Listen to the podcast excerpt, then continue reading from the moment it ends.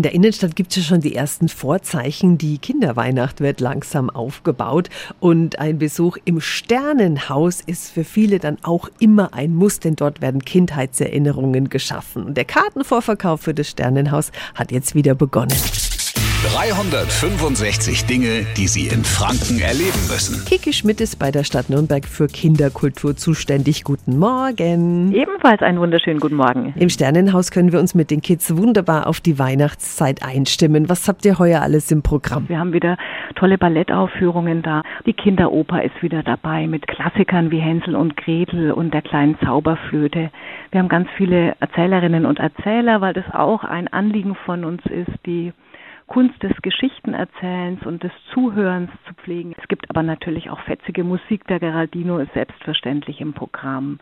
Wir haben schöne Theaterproduktionen. Also wirklich ein ganz, ganz breites und buntes Programm, wo jeder einfach ein schönes Erleben finden kann. Ach schön. Und das Nürnberger Christkind ist natürlich auch dabei. ja, logisch. Ich sage immer, wir haben 13 Theaterproduktionen, 27 Erzähler und so weiter, aber wir haben nur eins, nämlich nur ein Nürnberger Christkind. Jeden Dienstag und Donnerstag lädt das Nürnberger Christkind zu seiner Märchenstunde ein und danach geht es wie immer auf die Kinderweihnacht, das Christkind und die Märchenstunde. Die gehören zu Weihnachten und zu Nürnberg und zum Sternenhaus. Und die Tickets gibt es eben jetzt schon. Die Infos sind nochmal auf radiof.de.